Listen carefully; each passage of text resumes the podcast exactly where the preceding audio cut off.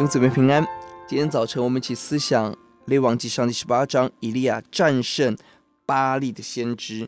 这一章是以利亚代表耶和华单挑四百五十位巴力的先知，还有四百位以亚舍拉的先知，在加密山上降火得胜伟大的故事。故事集中在以利亚与四四组人的对话。俄巴底、巴雅、哈、百姓、巴力先知，整个神迹的根基在于。第一节神的吩咐，没有上帝的话语，就没有接下来的神迹。是真理，是神迹的根基。神预备了俄巴底，他是亚哈的家宰，是一个高度敬畏神的人，在危险的时候保护、隐藏一百位耶和华的先知。一方面，透过他让以利亚可以见王；二方面，显出即便在最黑暗的时代，神保留了敬畏他的人，至少一百位被保护的先知，还有俄巴底。是一个敬畏神，以利亚的确勇敢，但他绝对不是只有一个人在侍奉神。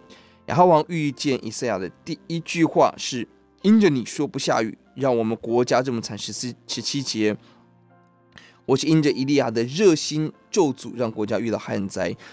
亚哈完全没有自省的能力，没有悔改，即便下了雨，眼睁睁四十一节看着神迹，只有吃喝。下一章放任耶洗别杀先知。亚哈的刚硬何等的可怕！百姓明明认识神，长期拜偶像。二十一节，心怀恶意，脚踏两条船，看见神机下手杀巴力先知，仍然没有真实的悔改。巴力先知用各样的方法来取悦神、唤醒神、徒劳无功，这是拜偶像者的真相。不管如何的诚心，错误的偶像绝对不能给人真实生命的平安。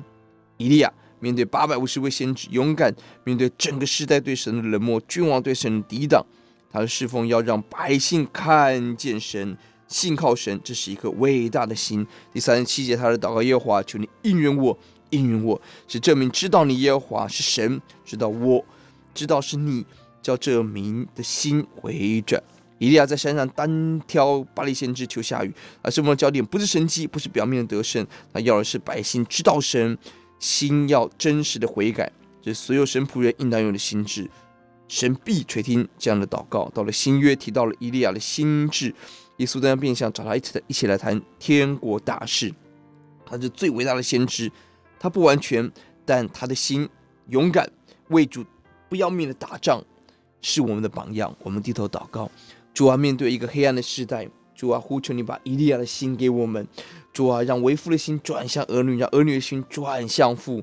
欧，主啊，让人可以悔改在主的面前，聆听神，不但要神迹，要真理。谢谢主，奉主的名，阿门。